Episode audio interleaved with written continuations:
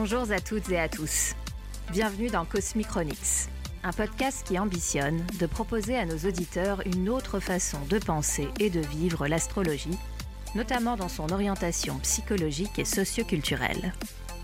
L'astrologie, c'est comprendre le monde d'aujourd'hui grâce à un outil millénaire et étonnamment pointu. Un outil, au demeurant, dont se sont servis bon nombre de grands esprits de l'histoire. L'astrologie vient nous rappeler que pour mieux avoir les pieds sur Terre et changer le monde, il convient d'aller faire un petit tour dans les étoiles. Je suis Léa, astropsychologue, et j'anime ce podcast avec Mathilde, une superwoman entrepreneuse et passionnée d'astrologie.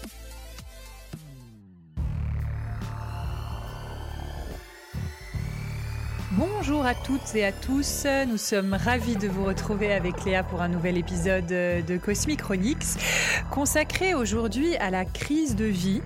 Euh, on trouvait important avec Léa de, discuter de ce sujet parce qu'en ce moment la crise est très à la mode, euh, qu'elle soit mondiale, qu'elle soit économique, qu'elle soit médicale euh, ou tout simplement une crise individuelle de vie, on en parle beaucoup. on met un peu ce mot-là à toutes les sauces et finalement parfois on, s'y retrouve plus tellement.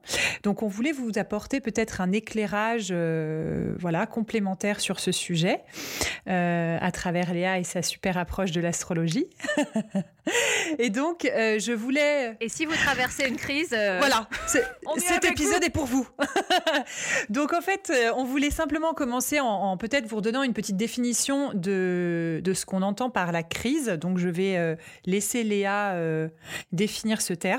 Oui, alors euh, nous avons pris le parti avec Mathilde de regarder l'étymologie du mot crise qui, alors, je l'ai appris hein, euh, en faisant cette recherche ou nous l'avons appris en faisant cette recherche, euh, je, bah, avec tout le respect que je dois aux professeurs de philosophie des classes de terminale qui disent que la crise est une opportunité, c'est une fausse idée apparemment. Hein. On a confondu un sens que pouvait euh, signifier le, mot crise apparemment en, chinois avec euh, l'idée d'opportunité, mais en grec euh, ancien, en tout cas l'origine étymologique de, la façon dont en, Occident on utilise le mot crise, qui vient du grec crisis, du verbe krisein. ça ne veut pas dire opportunité, ça veut dire point critique, point de bascule.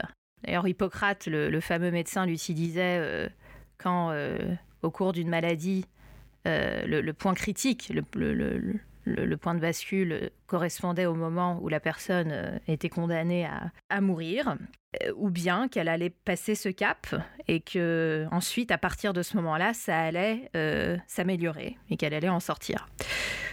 Donc, on, peut trouver dans la langue française tiré de l'étymologie grecque d'autres mots qui viennent de, du grec euh, crisis, euh, critiquer, discriminer.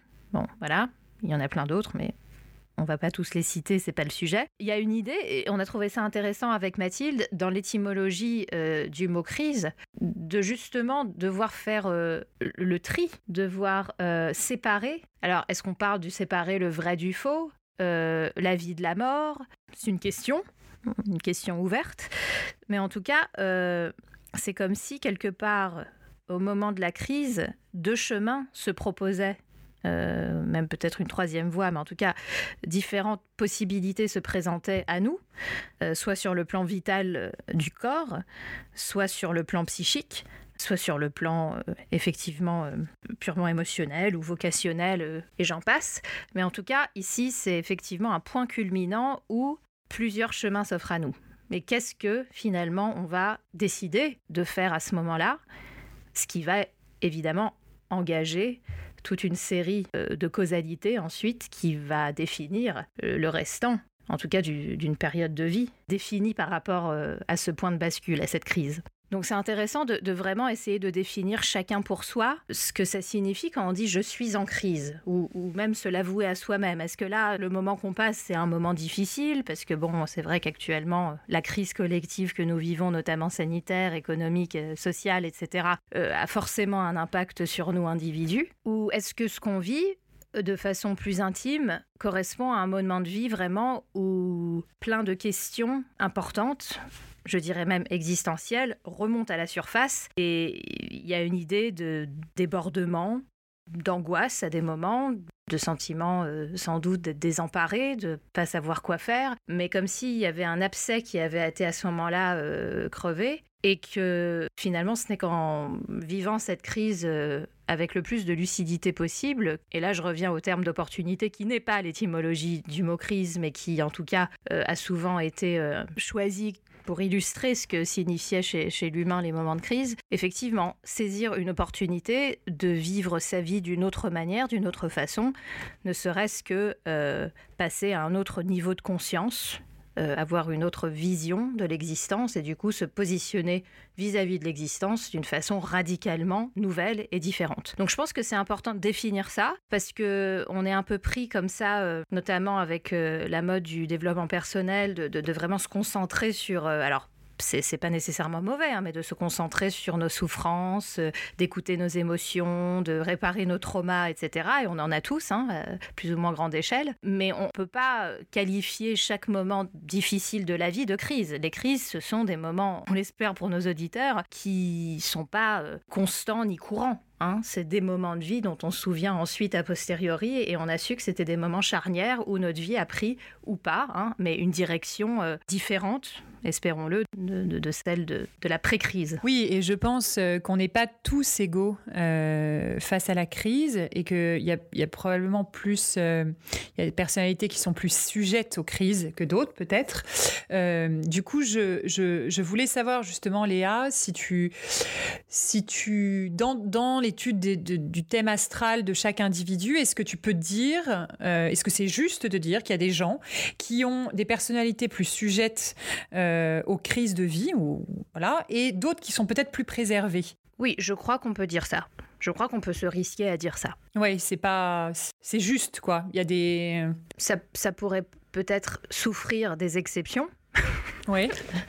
je, je, suis très important pour moi d'insister là-dessus c'est pas une science exacte, hein, l'astrologie, donc c'est vraiment mhm. important de considérer euh, toute, euh, toute l'incohérence euh, et les exceptions et, les subtilités de l'humain quand on pratique cette discipline. Ceci étant, on pourrait dire effectivement qu'il y a des des typologies qui vont soit attirer les crises à elles plus volontiers, ou en tout cas se réaliser davantage au travers des crises que d'autres. Déjà, on peut dire ça.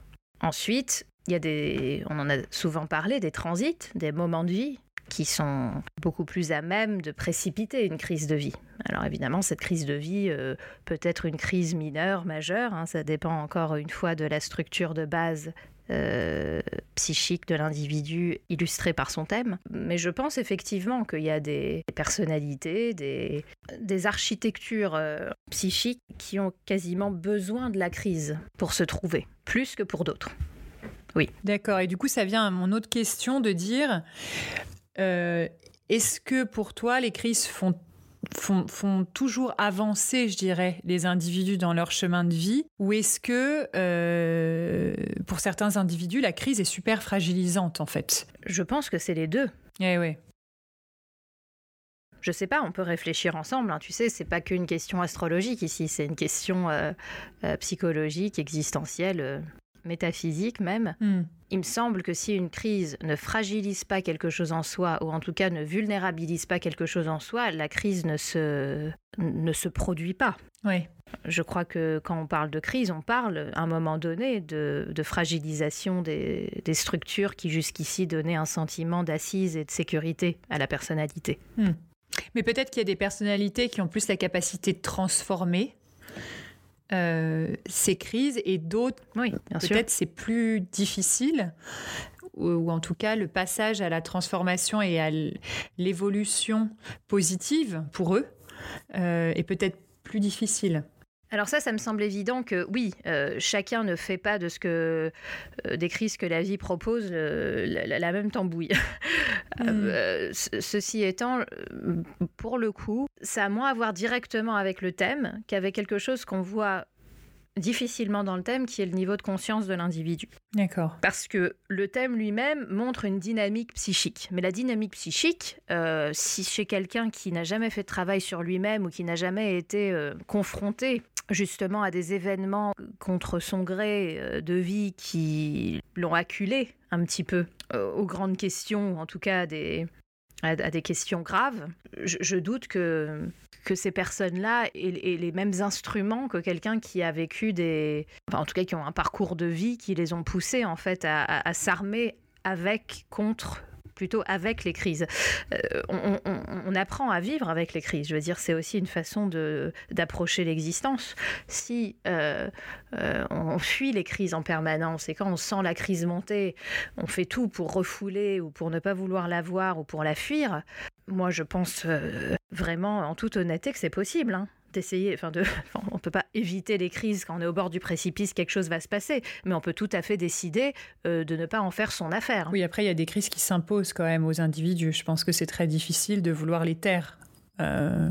Bien sûr, mais dans ce cas-là, euh, on peut décider d'en être, d'être victime de la crise, mais de ne pas du tout se, se positionner en partenariat avec elle, comme si finalement que c'était mm. que la crise du coup pour le coup n'était pas du tout une opportunité, mais simplement une plaie, et que ça arrivait et que c'était vraiment horrible et qu'on allait tout faire pour euh, la traverser, mais qu'on allait vraiment rien en tirer pour soi, quoi. Que ça ne remettait absolument pas en question ce qu'on a établi mm. euh, jusqu'ici, que ça n'avait pas de raison de le faire et qu'il fallait juste euh, faire le dos rond pendant un temps euh, contre le danger extérieur, comme si la crise finalement n'avait, euh, ne, provenait pas aussi d'une partie de, de soi qui avait appelé cette crise, comme si c'était vraiment délié de toute, de toute responsabilité, ou de responsabilité, je dis pas consciente, mais de toute synchronicité vis-à-vis de ce qu'on peut vivre vis-à-vis de son histoire, vis-à-vis de son passé, vis-à-vis de son inconscient, comme si ça n'avait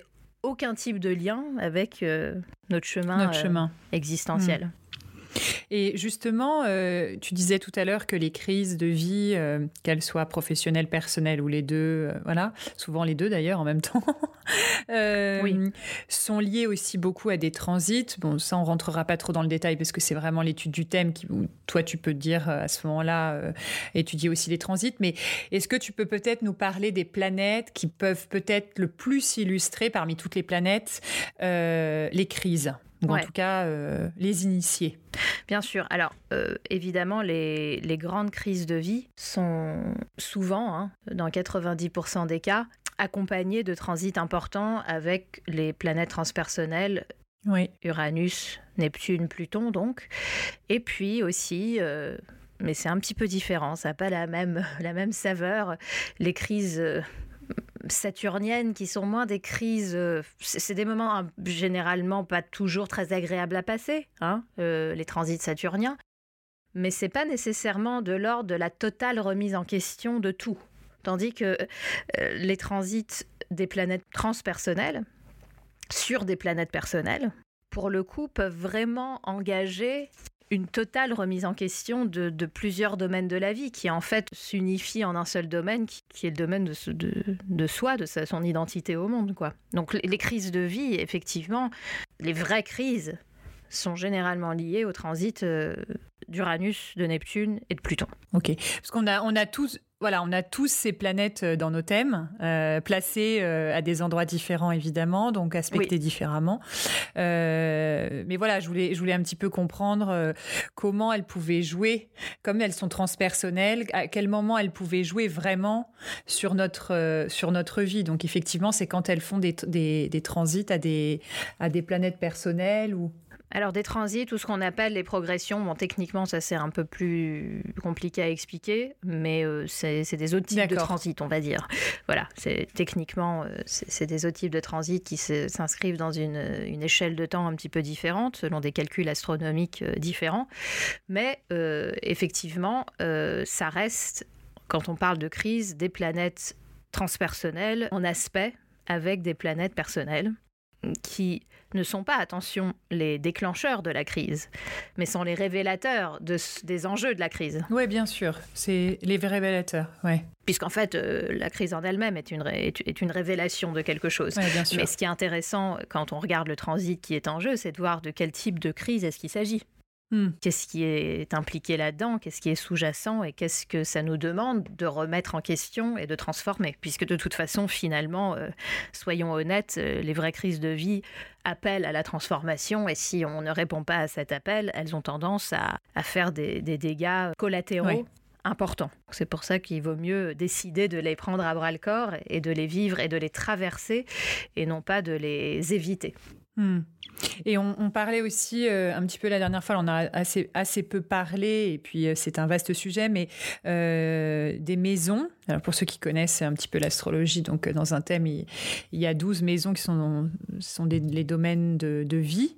Est-ce qu'il y a des maisons qui incarnent particulièrement, ou qui peuvent incarner, c'est pas forcément obligatoire, mais qui peuvent incarner des, des crises de vie, et si on, si on a des voilà, je ne sais pas, si on a plus de planètes dans ces maisons, par exemple, on peut être plus sujet à, à, des crises ou à des transformations que d'autres. Est-ce que ça se joue aussi sur des maisons? Bah, les, maisons astrologiques, comme tu le sais, c'est vraiment euh, les, domaines de la vie où, se jouent euh, les, transits mais la crise en elle-même, c'est plutôt les, les, planètes qui en parlent. Hein. C'est plutôt les planètes et les aspects entre ces, entre ces planètes.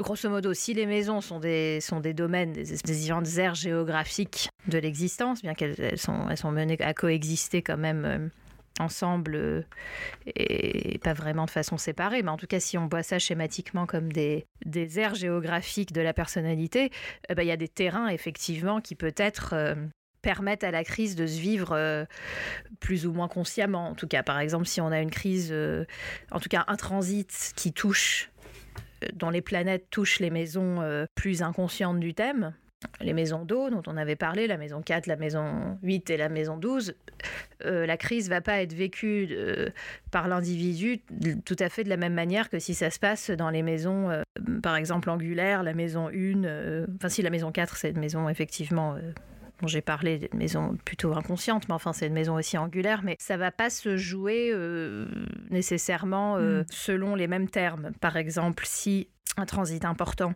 euh, mettons, je sais pas moi, Neptune carré Soleil, si ça se joue entre la maison 6 et la 9, ça va davantage sans doute se jouer plus sur le plan des idées et du travail et de, l'extériorité du monde que, purement dans notre intériorité et dans nos batailles psychiques entre nous et nous-mêmes. Enfin, je veux dire, euh, c'est pour ça que les enjeux de la crise sont peut-être les mêmes, mais elles vont pas se manifester dans la, dans la réalité de, de nos vies, en tout cas dans la matière de la vie, de la même façon. Mais l'énergie qui prévaut à la crise, aura des similitudes. Ce qui est intéressant de voir, c'est que c'est moins le terrain sur lequel la crise euh, se déploie qui est intéressant. Enfin, c'est intéressant, hein, c'est une information intéressante. Oui, il y a beaucoup de paramètres. C'est peut-être pas le centre de la question. Ce qui est intéressant, ce que l'astrologie peut nous apporter dans la gestion des crises, si je puis dire, c'est la façon en fait de se demander qu'est-ce qui est en jeu dans la construction jusqu'ici de notre personnalité, qui demande à être euh, mise à plat, transformée, transcender aussi, parce que les planètes transpersonnelles, euh, en un sens, euh, demandent à l'individu de transcender quelque chose de lui-même. Donc que ça se manifeste sur le plan de la relation, du travail, de la santé, euh, de la créativité ou, de la, ou de la vie purement psychique ou, de l'éveil spirituel, c'est pas que c'est la même chose, mais fondamentalement si. Ça exige en tout cas la même chose de l'individu. Et si l'individu le comprend mieux parce que c'est quelqu'un qui a un lien plus immédiat avec euh, l'extérieur qu'avec sa propre intériorité, bah, ça va peut-être se, jouer dans le travail, dans, dans une crise professionnelle. Et quand c'est par exemple quelqu'un qui a une vie intérieure très riche et qui d'un coup, euh, je ne sais pas, a une grave crise de sens en lui-même, bah, ça va peut-être se jouer simplement dans un espèce de, tunnel psychique pendant un temps où il va falloir faire un, mmh. travail avec les, des énergies plus inconscientes. Oui. Mais c'est là où c'est intéressant l'astrologie parce que justement, ça peut vraiment. Euh, dans un thème, on peut vraiment voir dans quel domaine en fait la crise peut se, peut se jouer. Mais ce qui est aussi intéressant d'un point de vue plus positif, c'est c'est que l'astrologie aussi peut aider justement à trouver les ressources de l'individu dans le thème pour faire face à cette crise. Ah oui, oui, C'est-à-dire que toi, euh, dans ton métier, justement, tu peux dire quelqu'un qui, est, qui traverse vraiment une crise très difficile, qui est un peu perdu, qui sait plus tellement comment euh, voilà, avancer avec tout ce qui lui tombe dessus. Euh, peut-être tu peux être, un, avec l'astrologie, un révélateur de, de ressources pour qu'il arrive à traverser, à dépasser cette crise et peut-être à avoir des ressources un petit peu insoupçonnées qui ne se révélaient peut-être pas avant finalement. Bien sûr, ah non, mais ça c'est sûr que ça, ça permet beaucoup d'identifier, euh, on va dire, les outils avec lesquels euh, la personne peut, peut s'armer pour faire face à la crise. Mais la raison pour laquelle je suis un petit peu, euh, j'hésite à utiliser le terme d'outils, de, de parade, de stratégie pour contourner la crise ou pour la gérer, ou parce que on est quand même dans une société qui, qui, qui sommes très, euh, c'est très, à la mode de, gérer les crises de les contenir, de les, de trouver une solution, de les contrôler surtout, ouais, ouais, d'être, euh, euh, ouais, bah de les contrôler parce qu'évidemment, c'est sûr que si on contrôle pas du tout la crise du Covid ou qu'on contrôle pas du tout les crises économiques, ça fait énormément de dégâts hmm. purement humains. il y a beaucoup de morts. Bien sûr. donc c'est sûr que l'idée de gérer un tsunami. Hmm. Quand je parle d'un tsunami, hein, je ne parle pas simplement d'un tsunami. On est d'accord, c'est une image. Mais en tout cas, quand il y a euh, une force, en tout cas qui est hors de contrôle, il est évident qu'à un moment donné, l'humain va avoir un besoin pour survivre d'essayer, en tout cas, de la canaliser, de lui donner euh, une direction pour pas qu'elle qu'elle crée du chaos tout autour d'elle. Mais je pense que dans les crises plus intimes, plus personnelles, je dis pas qu'il faut se laisser complètement euh, porter par la crise et se laisser détruire et défaire et, devenir un ectoplasme. C'est pas ça que je veux dire. Mais à un moment donné, toute crise, dans le sens où on parle de transit de planètes transpersonnelles sur des sur ou avec ou en tout cas en aspect avec des planètes personnelles demande à un moment donné un lâcher prise.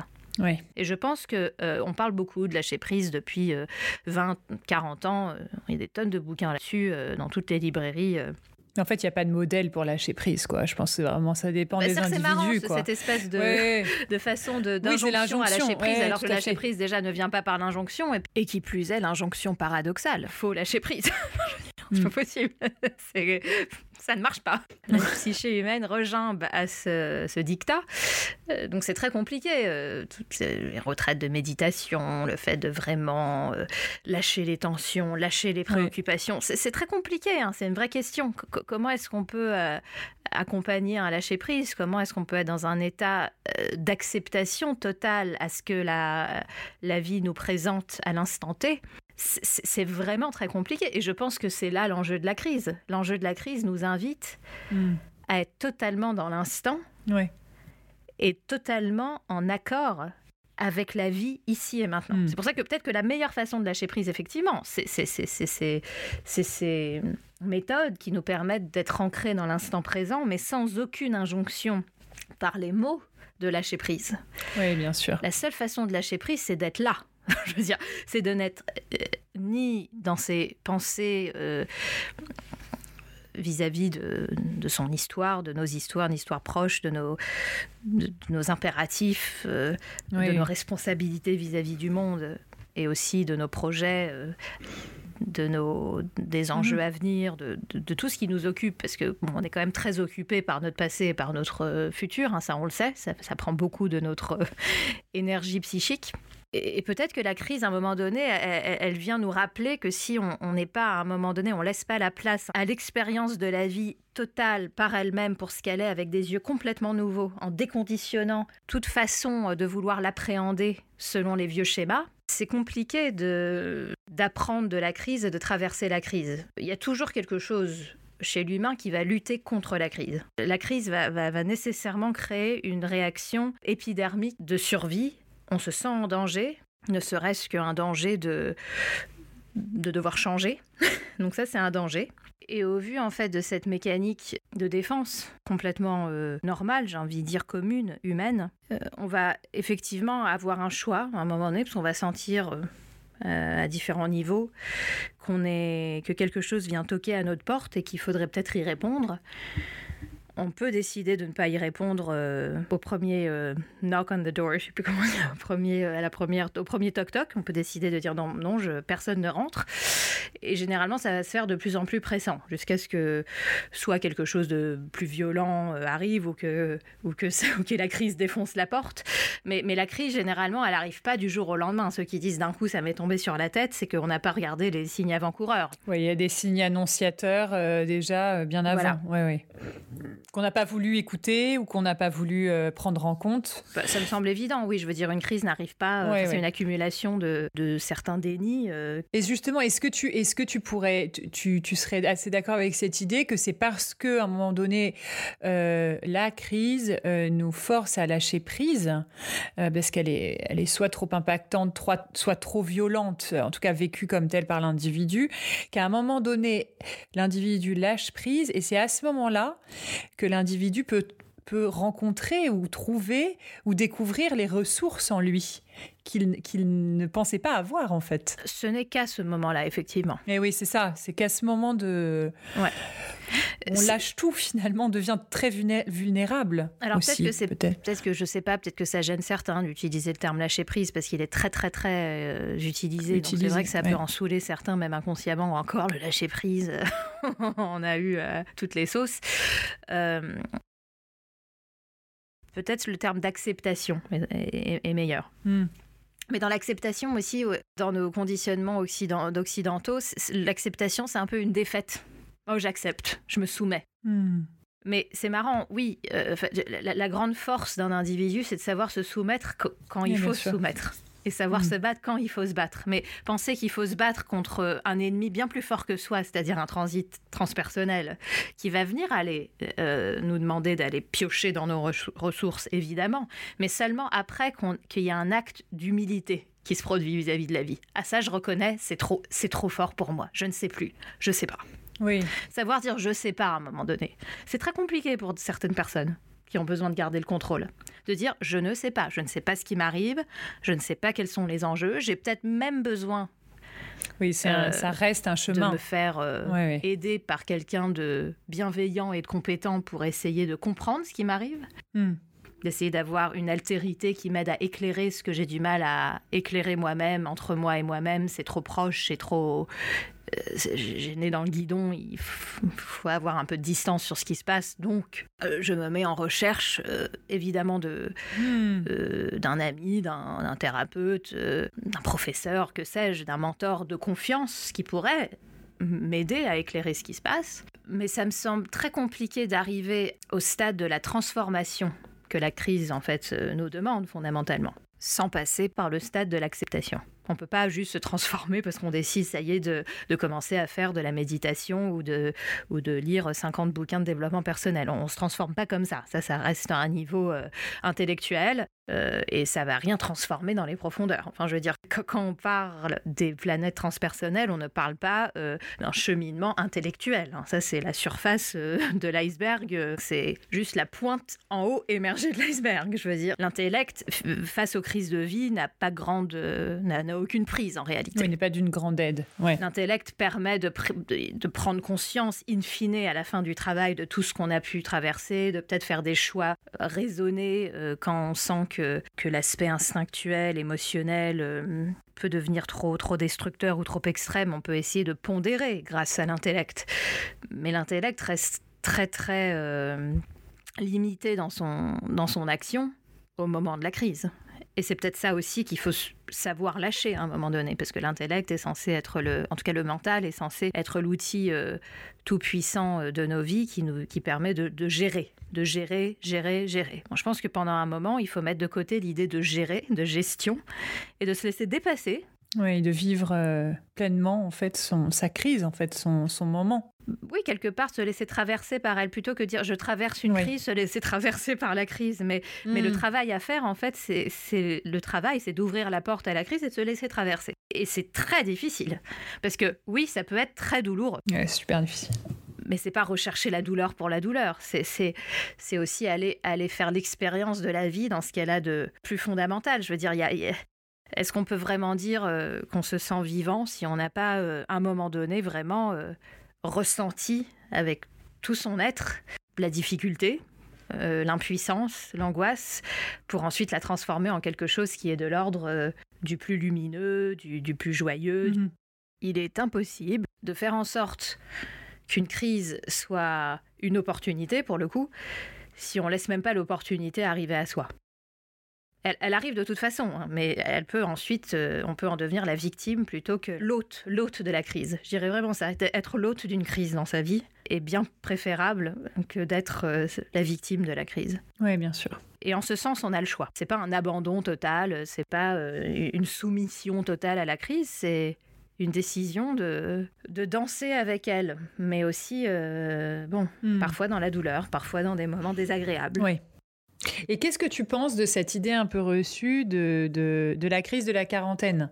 Euh, Tout le monde en parle, enfin tout le monde en parle, tous les magazines en parlent, euh, les gens, euh, tout le monde dit à 40 ans, enfin autour de 40 ans, les gens divorcent ou font une reconversion professionnelle, ou les deux, ou n'ont plus vraiment de, de, ne trouvent plus vraiment de sens à leur vie. Est-ce que ça, c'est un passage en astrologie, par exemple, euh, comme on avait évoqué en fait euh, lors d'un dernier, enfin pas le dernier épisode, mais d'un épisode précédent, le retour de Saturne euh, autour de 28, 29, 30 ans. Est-ce que la quarantaine, c'est aussi un passage un petit peu déterminant chez l'individu ou pas du tout? C'est une idée reçue et ça n'a aucun rapport? Ah non, non, non, c'est c'est déterminant il se passe des choses, en tout cas, généralement. c'est ça. Il se passe des choses. Euh, bon, il se passe des choses euh, tout au long de la vie, mais c'est vrai que, bon, euh, dans la sagesse populaire, quand il y a des poncifs, les poncifs, ils viennent bien de quelque part. Ils viennent bien de quelque part. Faut pas complètement penser que c'est simplement un effet de mode. En tout cas, il y a des transits que tout le monde traverse, notamment Pluton carré Pluton, qu'on traverse dans nos générations entre 35 et 39 ans.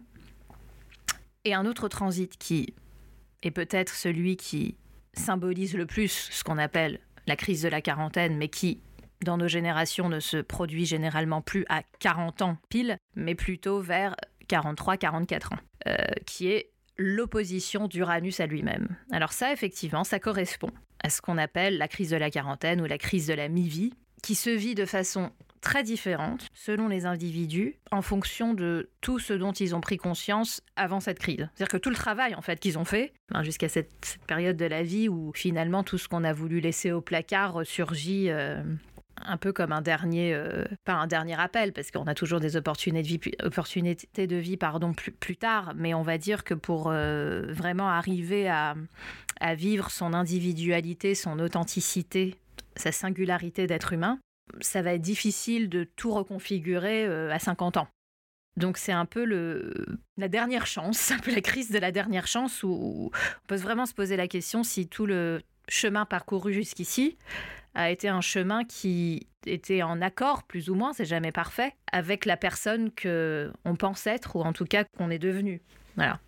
Et, parfois, ça peut se manifester par un moment euh, de grosse remise en question euh, soit euh, sur le plan relationnel, soit sur le plan professionnel, soit euh, on change de vie complètement, soit on décide d'adopter une autre identité, que sais-je. Mais en tout cas, c'est vrai que généralement, c'est le ratio, c'est au prorata de ce qu'on a bien voulu conscientiser jusqu'ici si on a été très lucide sur soi-même et qu'on a vraiment justement accompagné les crises de vie auparavant de façon très consciente avant la crise de la mi-vie, la crise de la mi-vie se, fait sans doute peut-être plus en douceur. Merci beaucoup Léa pour tous tes éclairages. Euh, on espère que vous avez apprécié euh, cet épisode euh, sur la crise de vie et qu'il n'a pas été trop violent pour vous, que ça vous a donné un petit peu des pistes de réflexion. Mais c'est vrai que c'est c'est vrai que c'est pas forcément évident d'être accompagné Ouais, je pense qu'en en fait, euh, on pourrait tout à fait. Euh, bon, on, on, ne vous le propose pas, mais c'est vrai que ce sujet de la crise de vie pourrait presque être une série sur les différents euh, types de crises de vie que l'on peut traverser. Donc, c'est un vaste sujet. Nous sommes désolés si on n'a pas pu être exhaustif avec le temps imparti, je tiens à le dire, parce que c'est vrai qu'il y aurait mm, énormément à dire sur les façons de. Enfin, qu'à l'astrologie de, percevoir et d'aider et d'accompagner les crises. Euh, mais là, on a juste voulu vous donner un petit aperçu, euh, disons, de, euh, en tout cas qu'elles ont un sens, qu'elles sont inscrites quelque part et qu'elles ne sont pas juste des, des grandes méchantes, des grandes sorcières qui viennent nous pourrir la vie. c'est vraiment l'idée du, du crapaud qu'il faut pouvoir embrasser pour qu'il se transforme en prince charmant. Voilà, donc on revient au conte de fées. on va rester sur cette image de fin d'épisode. On vous propose Je vous laisse lire Cendrillon. Enfin non, c'est pas Cendrillon. Il n'y a pas de crapaud chez Cendrillon. Enfin un conte et puis comme ça au moins c'est réglé. en tout cas, euh, encore une fois, si vous avez, euh, si vous avez des questions, ça nous fera toujours plaisir, puis on essaiera d'y répondre euh, avec, avec grand plaisir. Voilà, donc écoutez, on vous souhaite une très bonne journée ou une très bonne soirée, et on vous dit à très bientôt